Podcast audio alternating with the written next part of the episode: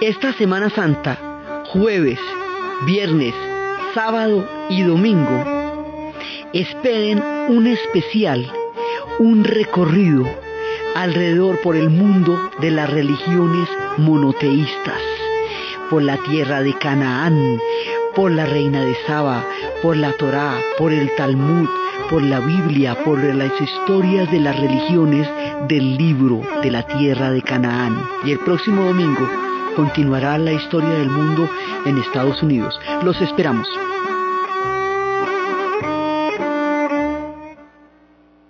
Buenas. En esta Semana Santa vamos a hacer un recorrido por las religiones monoteístas, por las religiones del libro, por el judaísmo, por el cristianismo y por el islam.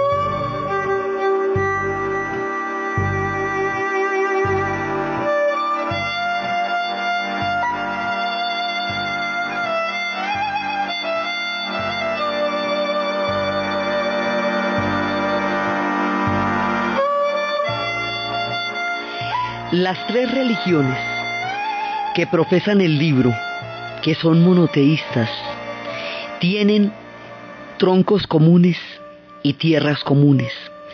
Nacen en lo que llamamos la Tierra Santa, en lo que hoy se conoce como Israel, Jordania y Palestina, en el Medio Oriente. El Medio Oriente es una región bastante grande y es una región muy antigua.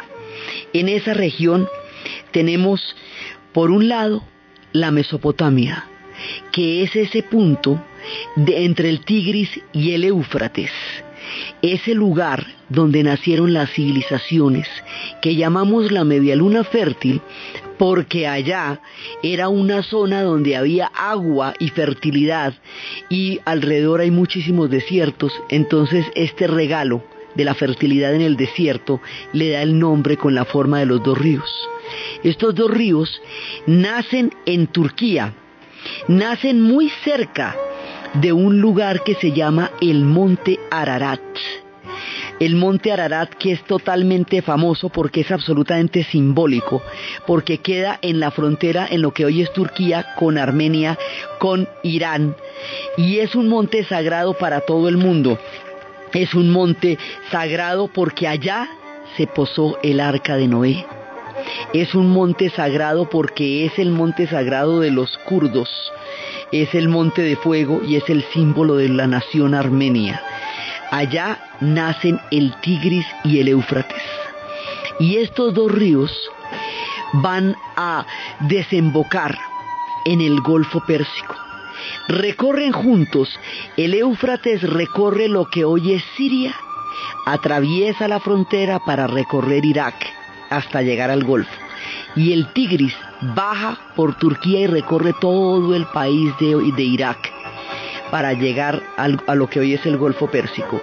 Allá surgieron las primeras civilizaciones, los sumerios, los caldeos, los acadios. Estos pueblos suceden con mucha rapidez porque como esta tierra es tan apetecida, tan importante en medio de los desiertos, muchos pueblos se la disputan.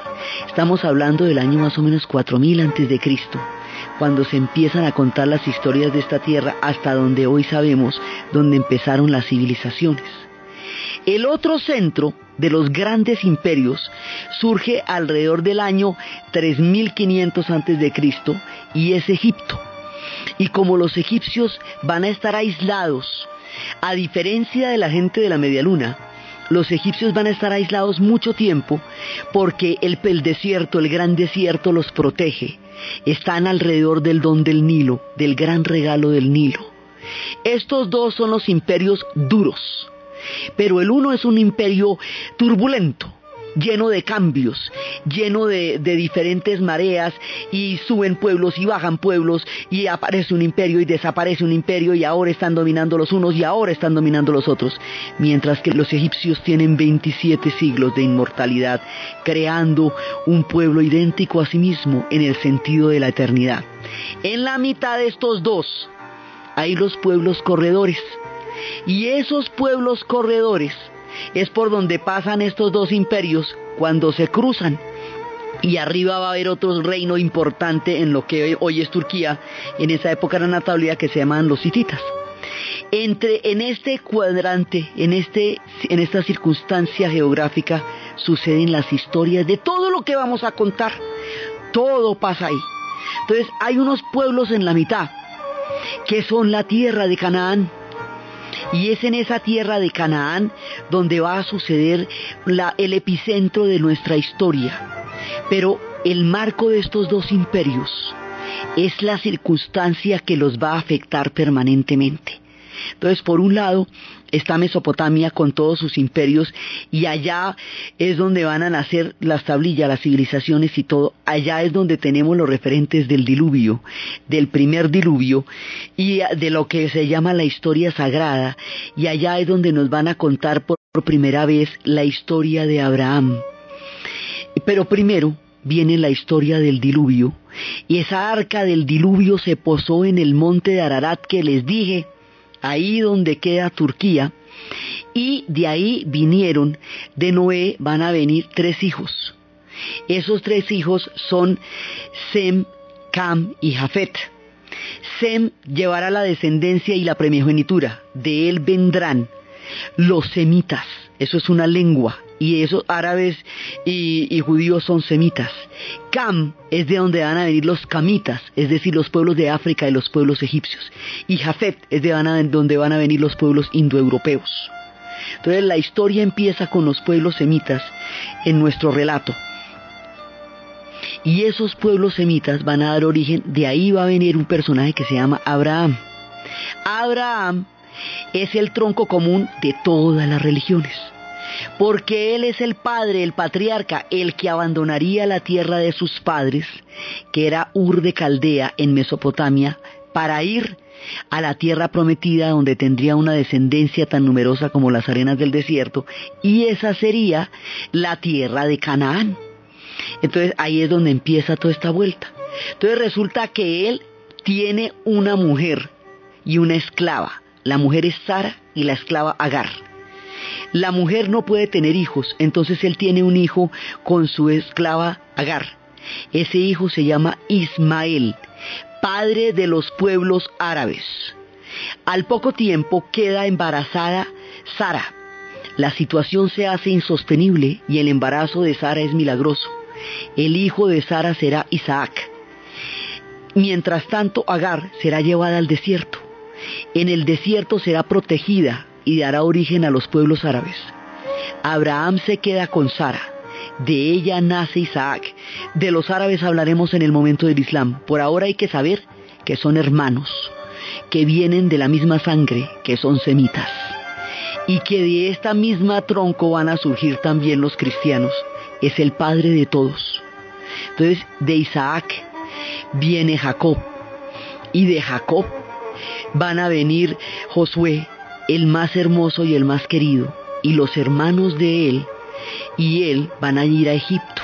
Y en Egipto es que es el otro imperio, van a ser llevados a Egipto, allá van a tener la esclavitud y luego, después de todo un tiempo, van a retornar bajo la guía de la poderosa figura de Moisés, el que les dará la ley, el que no entrará en la tierra prometida, sino solo la verá desde el monte Nebo ellos regresarán. Después de las siete plagas, después de todas las historias para convencer al faraón de que dejara ir a su pueblo, ellos regresarán. Cuando regresen van a tener una edad dorada, una edad maravillosa, en donde van a tener sus tres reyes, Saúl, y el hijo de Saúl será David, y David sellará el pacto con Yahvé. El pacto poderoso, el pacto maravilloso que los hace el pueblo escogido. Y el hijo de David será Salomón. Y él construirá el primer templo. Y el templo se va a crear con todo el lujo. Y el templo va a ser absolutamente esplendoroso. Ese es el primer templo. Ese templo va a dar el testimonio de su grandeza y de su pacto con Yahvé. Más adelante, cuando los babilonios vuelvan sobre ellos, destruirán ese templo y será el primer éxodo. Y luego lo vuelvan a volver a construir y el, en tiempos de los persas y el segundo templo es el que le van a destruir los romanos. Y lo que queda, lo que se ve, el muro de las lamentaciones, son los cimientos de ese templo, del primero y del segundo, es lo que queda pero esa es la referencia más importante que ellos tienen de su pacto, por eso es fundamental y queda por supuesto en Jerusalén. Entonces la construcción de la parte más importante de ellos está en esta época. Entonces Salomón está haciendo ese templo y Salomón es un hombre famoso por su sentido de la justicia, por ser un excelente gobernante, por tener un sentido muy profundo de su pueblo y de su fe. Y alrededor de Salomón viene una leyenda que es absolutamente hermosa, que es la leyenda de la historia de Salomón y la reina de Saba. Pues resulta que esta leyenda arranca tiempo atrás, ahí hay una especie de flashback, arranca tiempo atrás y nos empata en el momento de los esplendores del rey Salomón. Y ese tiempo de donde arranca y la parte de donde, de donde van a surgir estos protagonistas idílicos es lo que vamos a ver después.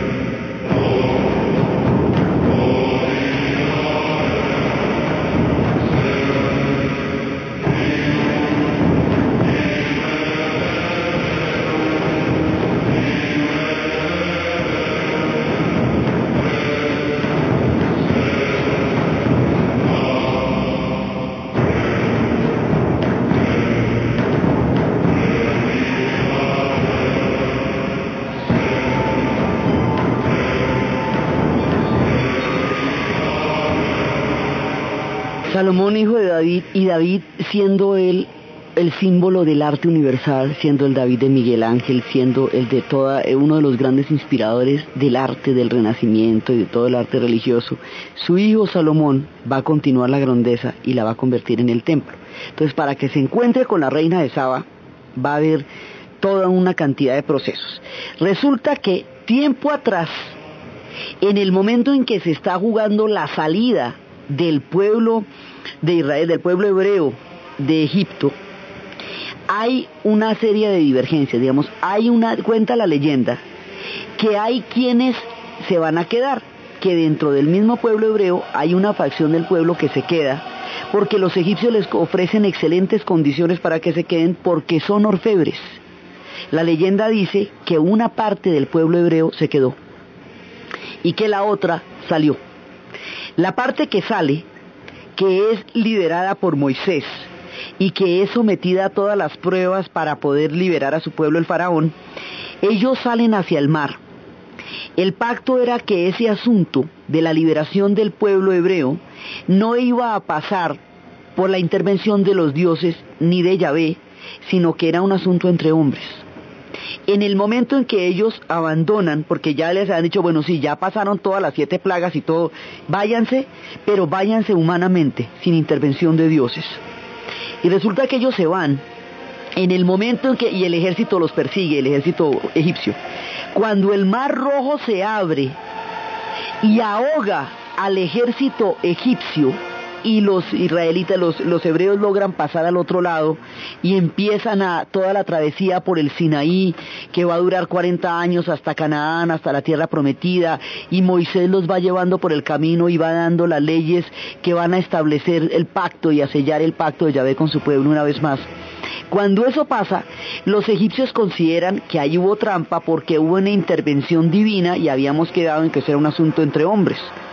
Entonces, lo que hacen es que desatan la furia contra la comunidad hebrea que había permanecido en Egipto. Y dicen que los van a ahogar de la misma manera que el Dios de ellos había ahogado al ejército egipcio. Entonces lo que proponen es que los van a llevar a todos al mar y los van a ahogar, pero son miles, son bastantes. Entonces eso no es fácil. Entonces como no pueden, van a hacer una cosa, van a buscar una piedra altísima, una peña, y los van a despeñar. Entonces ellos le piden a Yahvé que oculte la peña para que no puedan hacer eso. Y Yahvé crea una tormenta de arena. Y columnas de arena se van levantando mientras los egipcios los van tratando de llevar hacia la peña y de llevar hacia el mar. Y las columnas de arena ejercen el mismo efecto sobre los egipcios de, dispersión que si hubiera sido una tormenta de agua prácticamente porque no, es, no hacen visibles a los del pueblo hebreo. Entonces el pueblo hebreo queda abandonado a su merced porque los egipcios finalmente se cansan y se devuelven y los dan por perdidos en el desierto. Dicen, los dejamos para que los devorara el desierto y la arena los ahogó. Como la consigna era ahogarlos y ellos vieron esas gigantescas tormentas de arena, entonces consideraron que, bueno, ya los dieron por ahogados entre, la arena y la voracidad del desierto. Y se devuelven y se van para Egipto. Entonces, esta, esta parte del pueblo hebreo que queda vagando por, por, el desierto, va a llegar por ese camino porque estamos arrancando de Egipto. Entonces, si usted se va moviendo por allá, puede llegar fácilmente a los reinos que van a ser Etiopía y Nubia, que es lo que queda en la margen oriental, cuando hacia el oriente del Nilo. Ahí hay una zona que es toda la parte de Egipto.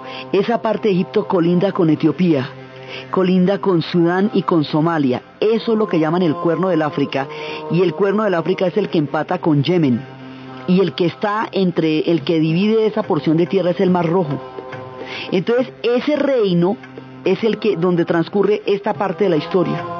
Entonces ellos van a encontrar una colina, una meseta, y van a ser felices durante mucho tiempo, van a quedar libres de la presión del imperio egipcio, pero ellos no van a llegar al Sinaí ni van a llegar a Canaán.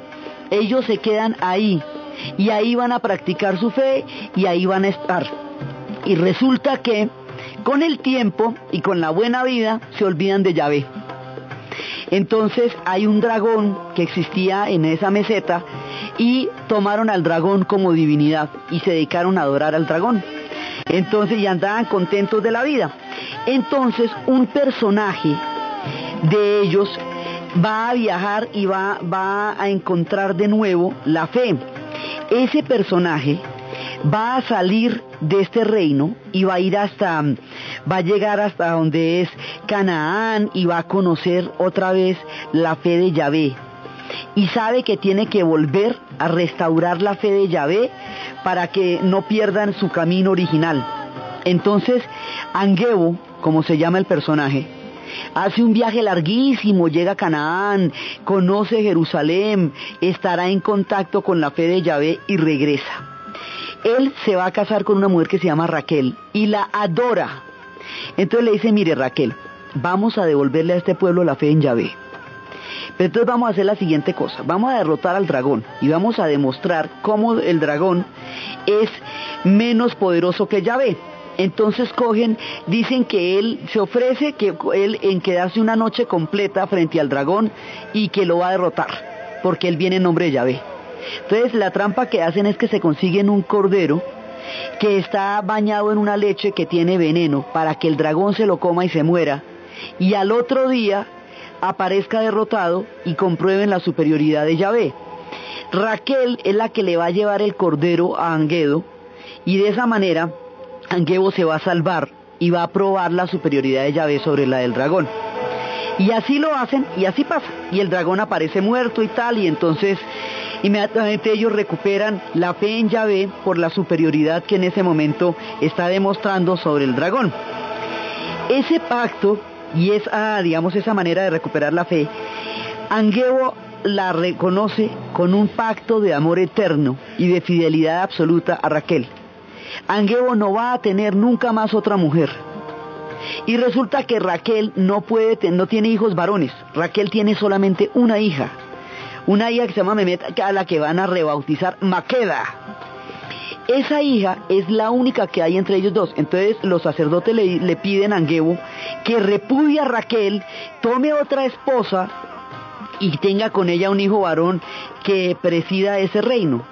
Él no lo va a hacer nunca. Entonces dice, ella va a ser reina, Maqueda va a ser la reina. Y eso no tiene discusión. Entonces los sacerdotes dicen, bueno, pero entonces para que Maqueda sea la reina, tiene que prestar el juramento de que siempre va a ser virgen, que nunca se va a enamorar, para que su amor no le vaya a costar la libertad al reino. Y esos son los reinos de Saba, que son los que quedan entre Etiopía, Sudán y Yemen, entre el cuerno de África y la Arabia Feliz. Ahí es toda esa parte, es ese reino, que es el, lo que va a ser todo el reino de Saba. Entonces, Maqueda queda condenada a la soledad. Y Maqueda, como no va a poder amar desarrolla, por un lado, unas leyes súper progresistas sobre las mujeres, sobre las relaciones, pero por el otro lado es una mujer terriblemente dura, porque es una mujer a la que no ha tocado el amor entonces le pasa lo que le pasaba, digamos, como la decisión que tomaba Elizabeth, Isabel I cuando decide convertirse en un símbolo para poder guiar a Inglaterra.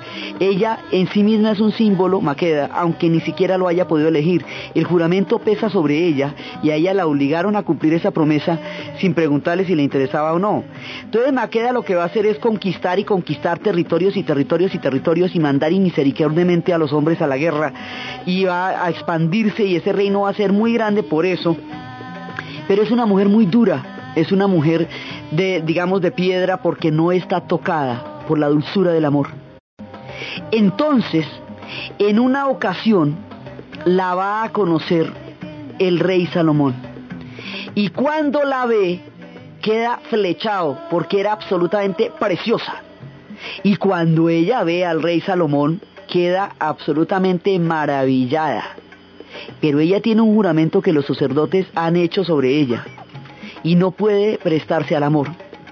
Entonces Salomón se inventa una manera de burlar ese juramento y de hacerla revocar esos votos.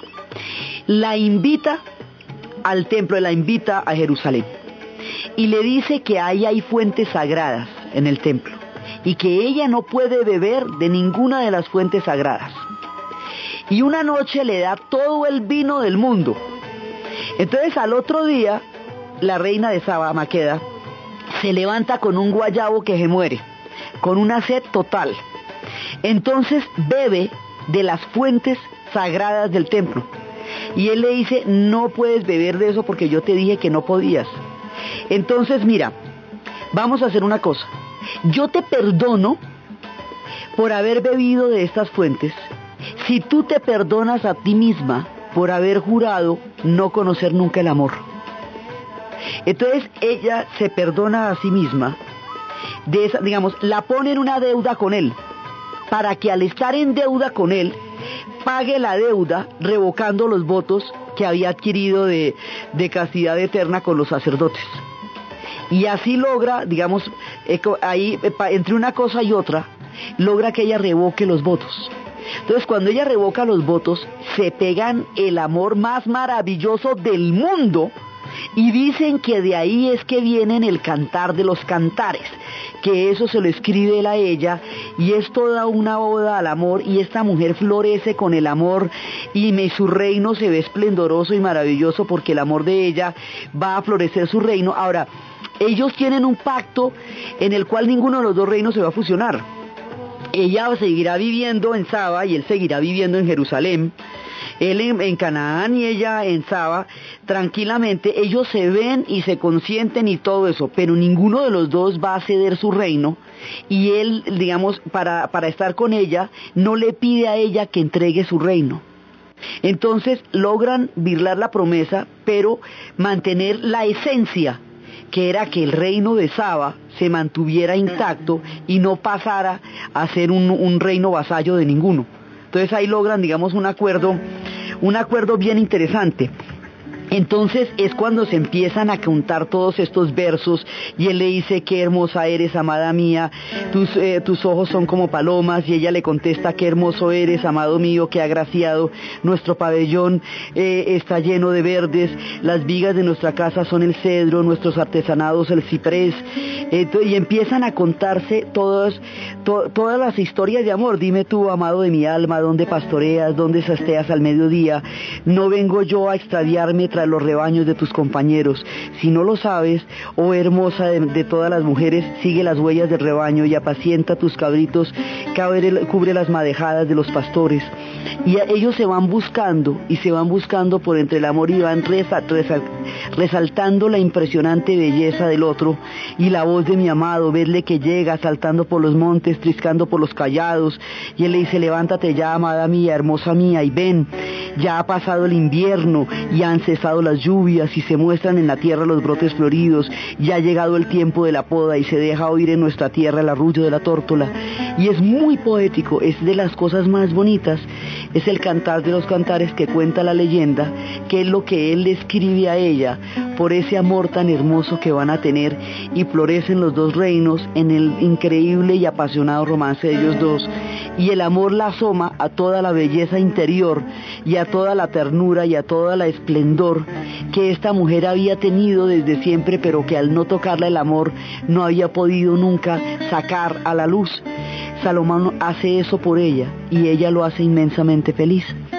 Ellos dos tienen un hijo. El hijo se va a llamar Menelik. Y Menelik, el que, el que se conoce a sí mismo, el que se parece a sí mismo, es el que el fruto del amor de ambos. Entonces eh, hay una cantidad de leyendas sobre Menelik porque dicen que lo habían disfrazado para que no lo reconocieran, para poderlo salvar.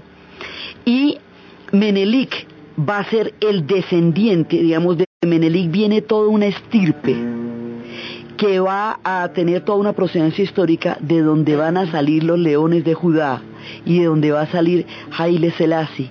De ahí viene otra importante rama de esta fe que está surgiendo en estas tierras.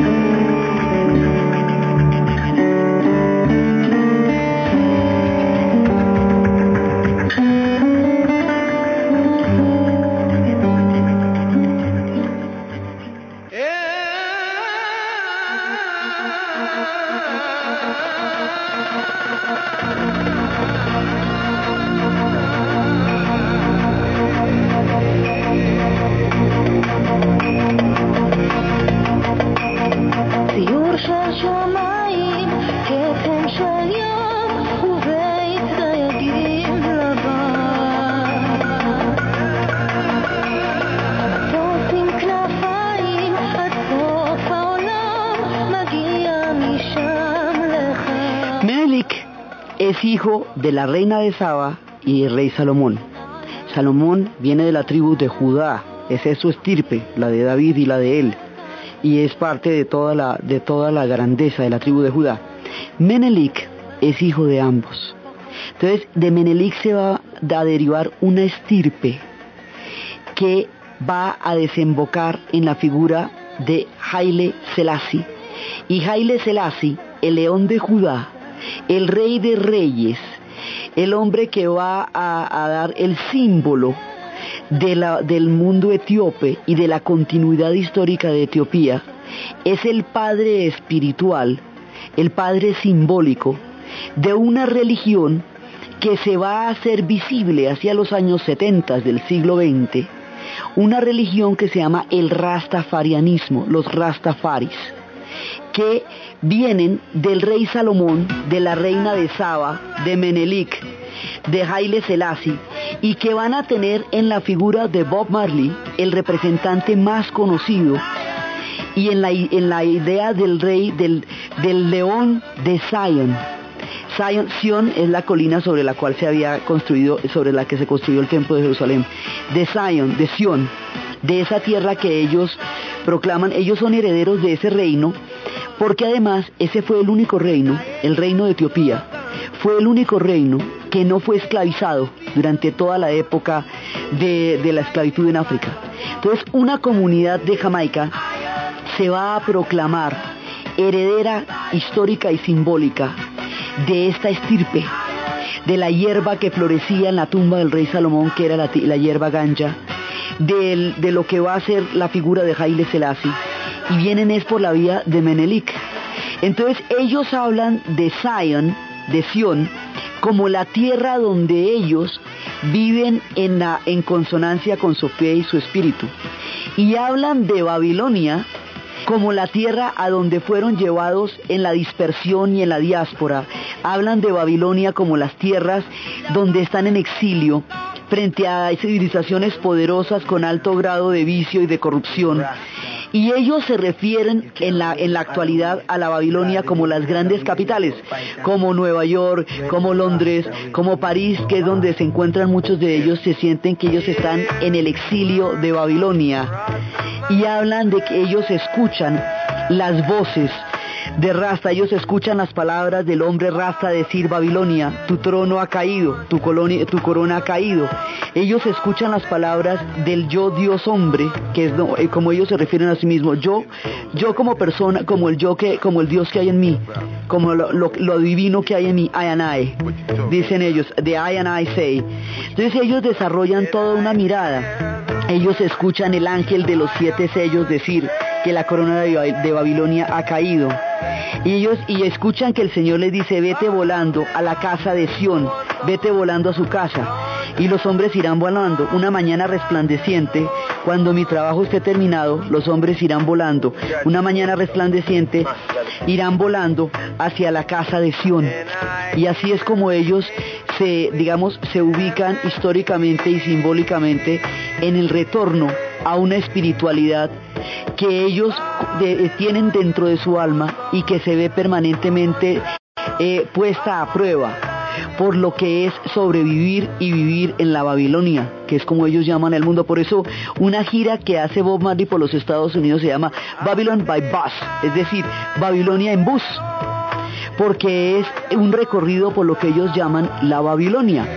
Y cuando ellos hablan del éxodo, ellos hablan del éxodo de la gente de Jehová, de Yahvé, movement from people, la gente de Jehová, que son ellos, eh, va, a, completar un éxodo para poder retornar a sus orígenes. Y esos orígenes están en esas tierras. Entonces dice que el éxodo es el movimiento de la gente de Yah, el, el movimiento de la gente de Yah que tiene que regresar. Y así es que Bob Marley habla, todo esto son referencias a esa conexión que ellos establecen entre Menelik, entre el reino de Salomón, entre la reina de Saba, entre Sión, entre Jerusalén y entre su propia herencia espiritual. ellos son procedentes de esta, digamos, de toda esta estirpe y reivindican una, una alta espiritualidad que manifiestan a través de la música y que se va haciendo universal en la medida en que va a cubrir ya después a toda la población de África. Pero los que acuñan esta, esta herencia son una, una, una comunidad de Jamaica a comienzos de los años 20 y la van a dar a conocer cuando esa comunidad sea expulsada de los campos y vaya a las ciudades y en los guetos de las ciudades encuentre a los músicos de Trench Town y entre los músicos de Trench Town y los cantos de Babilonia que ellos llevan en su corazón vaya surgiendo el ritmo a través del cual se conoce esta herencia histórica que es el reggae, que es el que estamos escuchando. Y Bob Marley se va a volver el representante que más eh, el mundo va a conocer con mayor difusión de todo esto. Va a ser como una especie de profeta que cuente al mundo el legado del pueblo de donde él viene.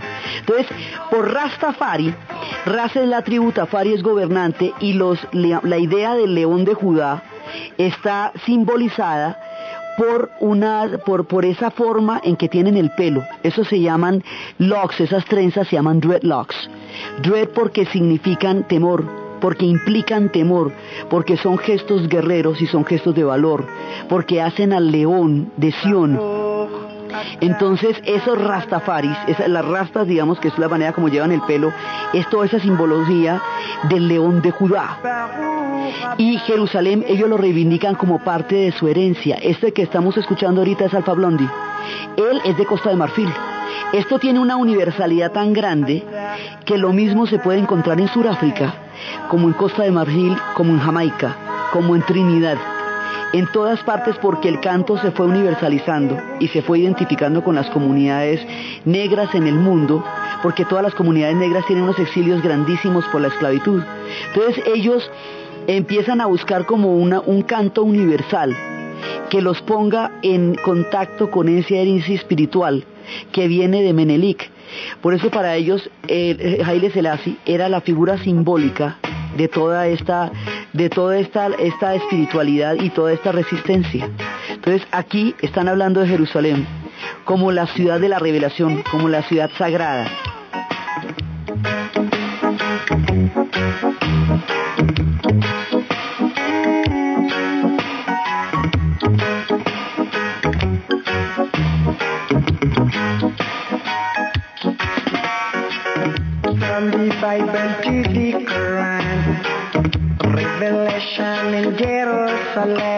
Shalom. Salam alaikum. You can see Christians, Jews, and Muslims living together and praying. Amen. Let's give thanks praises.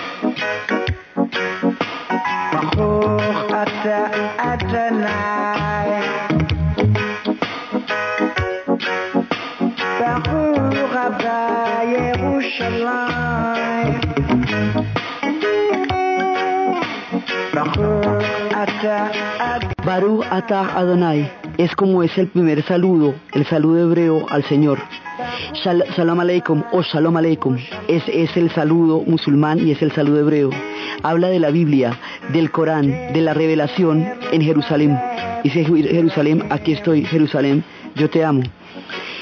Esto para ellos, todo este principio entre el rey Salomón y la reina de Saba da origen a toda esta estirpe que por un lado tiene toda la simbología judaica y por otro lado es el comienzo del cristianismo ortodoxo etíope, que es una de, eh, las escuelas cristianas más antiguas que hay. Entonces de este tronco sale toda la herencia cristiana etíope y sale la herencia judía y de, de esos dos troncos es que se reivindican los rastafaris herederos.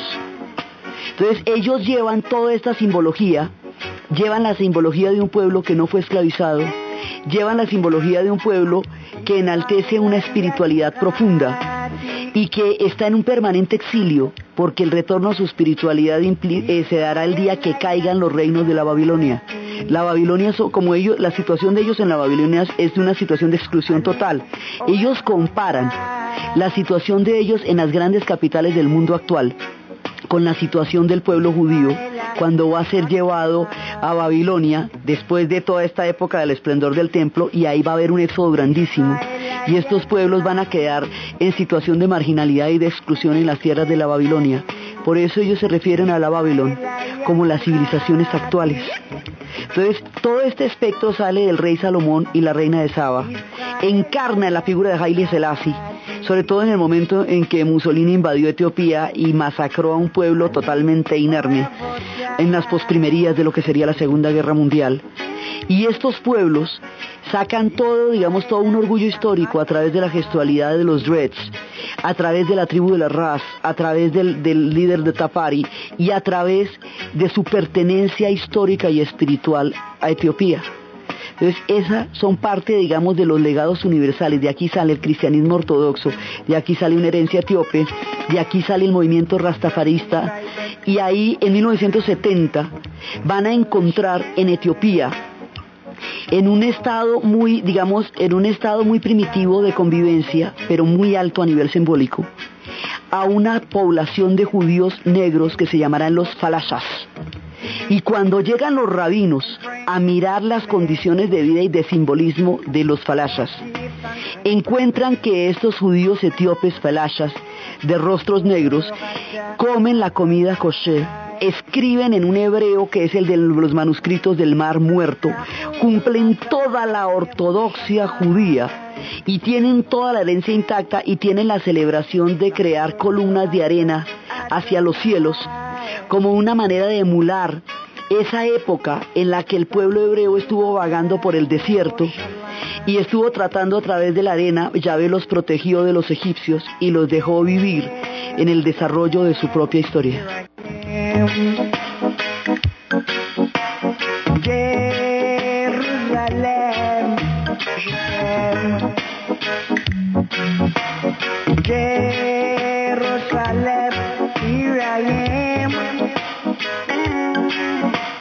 Jérusalem, je t'aime.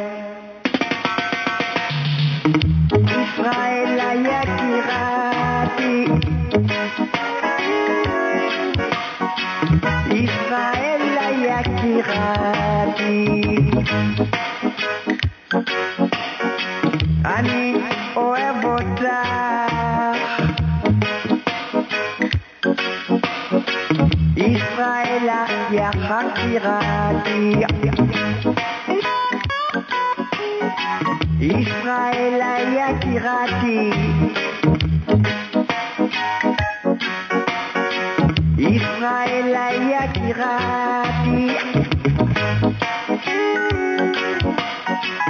Después del reinado de Salomón, va a haber una profunda división al interior de las tribus, porque las demás, las diez tribus, no van a reconocer más hegemonía proveniente de la tribu de Judá.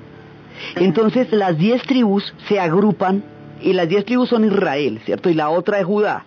Entonces las diez tribus en su conjunto, acuérdense que estas tribus habían llegado como una confederación cuando salieron de Egipto y atraviesan el Sinaí y llegan a la Canaán, la tierra prometida, ahí ya llegan las doce tribus como una confederación. Entonces la tribu de Judá es la que va a producir a David y a Salomón. Después de Salomón ellos ya no aceptan otro descendiente de la tribu de Judá. Se produce una división, ya el reino unificado solamente duró el tiempo de Saúl, David y Salomón. Después de Salomón el reino ya no se va a unificar, se va a dividir en la tribu de Israel, que era la que había venido de Jacob y sus hermanos, y la tribu de Judá. Las diez tribus que conforman la de Israel van a ser pronto ya los imperios se recuperan, esta, este, esta etapa de, esplendor y de, y de florecimiento se va a ver de nuevo amenazada por los dos imperios que siempre los amenazan a ellos. Entonces los asirios van a llegar sobre esas diez tribus, sobre la parte de Israel, y se las van a llevar. Acuérdense que los asirios deportaban a la gente. Se las llevan, los deportan los hacen mezclarse con otra gente, esas son las tribus perdidas. Muchas no regresarán, inclusive los pashtuns en Afganistán se reclaman herederos de las tribus perdidas de Israel, en el tiempo en que los asirios los llevaron hacia los rumbos de Mesopotamia y el Asia Central. Entonces llegan los asirios y se los llevan y queda la de Judá. Las otras están dispersas por, toda la deportación asiria. Ahora, los asirios deportan a la gente y traen otra gente y la ponen donde estaba esa para armar tropel. Sí, básicamente eso hacían los asirios por eso los odiaban tanto. Entonces traen otro pueblo de lejos y lo ponen ahí donde estaban las diez tribus. Ese pueblo son los samaritanos. Entonces los samaritanos vienen de otra parte también participan de la fe judaica, pero tienen otros cultos y tienen otros centros, y por eso no va a haber muchas divergencias entre ellos, y ahí es donde vienen los samaritanos. Los samaritanos fueron un implante puesto por los asirios, traído de tierras lejanas, mientras se llevaron a todo el combo de las diez tribus. 150 años después, van a llegar los babilonios y se van a llevar a la tribu de Judá que era la que estaba ahí, la única que había logrado permanecer en esa tierra y bajo ese templo. Se la llevan. El tiempo que van a pasar en Babilonia va a cambiar muchísimo la doctrina. Le va a dar el sentido mesiánico le va a dar el sentido de la observancia estricta de todos sus ritos, de su comida, de su ley, porque es la única manera en que ellos van a mantener la identidad histórica. Es como cuando usted se va a otro país y usted no quiere que sus hijos pierdan eh, su tierra, sus costumbres, entonces les tiene que hablar su idioma, que dar a comer su comida, que escuchar su música, porque si no lo hace, ellos van a ser totalmente extranjeros y las raíces de donde usted viene van a perder. Lo mismo le pasa a los judíos en el exilio en Babilonia. Entonces desarrollan toda una religión, digamos, la doctrina del exilio es la que van a desarrollar de ellos durante los 150 años de Babilonia. Después, va a surgir otro imperio grandísimo. Hasta ahora solo manejamos dos imperios, pero en todo este intríngulis que nos van a pasar en el mapa del Medio Oriente, va a haber una mezcla de los pueblos y los imperios. Los imperios van a dar una serie de, de coordenadas, porque es que los imperios son como gigantescas sombrillas debajo de las cuales usted queda metido, lo quiera o no. Y la suerte de los imperios pues va a ser la suya si usted está metido debajo de esa sombrilla. Entonces, aquí hasta ahora habíamos manejado solamente dos imperios, Mesopotamia y Egipto, pero nos van a empezar a aparecer más imperios con diferentes características y cada uno de esos imperios le va a dar una historia distinta, va a cambiar y va la dinámica de la zona. Entonces, cuando aparece el imperio persa, el imperio persa, que son un montón de tribus que se van a juntar hasta crear un gigantesco imperio. Ese va a ser un imperio muy organizado, va a ser un imperio que va a tener satrapías, es decir, provincias que tributan, un sistema administrativo muy eficiente, eh, unos ejércitos absolutamente poderosos, eh, va, a ser un imperio eh, floreciente, grandísimo, y su poder va a ser tal que toda la antigüedad del Oriente va a quedar unificada bajo el gran manto del imperio persa. Es como si hubieran construido una gigantesca carpa sobre el Asia que cubre desde Afganistán y la India hasta los límites con, con Grecia en los Balcanes. Todo eso, lo que es el Asia Central, territorios que formaron parte de la Unión Soviética eran parte del imperio persa. Y obviamente todo el Medio Oriente, todo el Medio Oriente, porque el imperio persa va a cubrir, va a cubrir la Mesopotamia, va a cubrir la Canaán, va a llegar hasta Egipto por dentro, y los únicos que van a poder trancar a los persas son los griegos. Y el que los griegos no hayan permitido el paso de los persas hacia Europa, y el que los griegos los hayan trancado en los Balcanes determina que los persas vayan a ser Oriente y los griegos van a ser Occidente. La historia que se cuenta en Occidente parte de toda la base griega, mientras que la historia oriental tiene toda la base persa. Entonces los persas, no siendo árabes, no siendo semitas, siendo unos pues no siendo de la media luna, ellos son diferentes, pero están colindando porque es que si usted se pone a caminar por la media luna fértil, subiendo ya terminando la parte del valle y la parte de los ríos, ahí ya empiezan los límites de Irán y de la meseta irania. Y esos iranios son muy antiguos, solamente que es que hasta ahora se vuelven imperio. Existían desde antes, pero hasta ahora se vuelven imperio. Entonces cuando se juntan todos, ya empiezan a hacer todas las dinastías la de los Aqueménidas, la de, la de, la de Ciro, la de Darío, la de Jerjes, y ellos van a ser los duros, duros, duros de la antigüedad y van a desarrollar una civilización absolutamente impresionante y van a desarrollar todo el arte de los tapetes y van a pintar su civilización en los tejidos de esos tapetes y van a desarrollar nudos tan eternos como la sabiduría de sus imperios y de su, y de su dios Zoroastro son monoteístas a su manera, porque creen en Aura Mazda, son zoroastristas, desarrollan una civilización rica en matemática, en astronomía, una civilización muy grande y además van a cubrir grandes civilizaciones bajo sí. Ellos unifican la antigüedad toda. Es decir, todos los demás pueblos van a quedar relacionados entre sí en la medida en que pertenecen al imperio persa. Entonces, estos persas que le van a poner la pata encima a Mesopotamia, van a permitir el regreso de los judíos a Canaán. Porque estos se hacen más fuertes que la Mesopotamia. Mesopotamia entra a formar parte del imperio persa. Inclusive Egipto también en un pedazo formó parte del imperio persa. Así eran de tremendos. Entonces Ciro les permite regresar y cuando ellos regresan en tiempos de la gran sombrilla del imperio persa, que es una de las civilizaciones más poderosas, lo que pasa es que a nosotros nos es muy desconocida porque limitaba con Grecia y fue Grecia cuya, cuya torrente creó los referentes de la historia occidental y no Persia. Pero los persas son señores tremendos de todas las civilizaciones. Entonces resulta que ellos son los que le permiten a los judíos regresar a Canaán. Entonces regresan a Canaán 150 años después del exilio, pero con una serie de cambios que han experimentado y vivido durante su permanencia en Babilonia. No todos regresan, una parte se queda. Siempre que se, que se devuelve una diáspora, hay quienes se quedan Y al quedarse, así sea unos pocos, se, mantiene un foco de civilización judaica que a lo largo de los diferentes exilios hace que haya muchos focos de civilizaciones judaicas, desde, desde las épocas en que los fenicios navegaron hasta Inglaterra, ahí hubo pequeños focos de civilización judaica que quedaron en la península ibérica y que quedaron en el norte de África, en todo el Mediterráneo. Con el regreso de este pueblo a Canaán, hay una gente que queda en Babilonia. Habíamos visto que unos se habían quedado cuando el éxodo, cuando el regreso de, de Egipto, otra vez a Canaán, también se habían quedado unos y habíamos visto cómo de ahí sale todo el tronco que va a ser la historia del rey Salomón y la reina de Saba y de los falashas, los judíos etíopes y todo eso, de los que se quedaron ahí.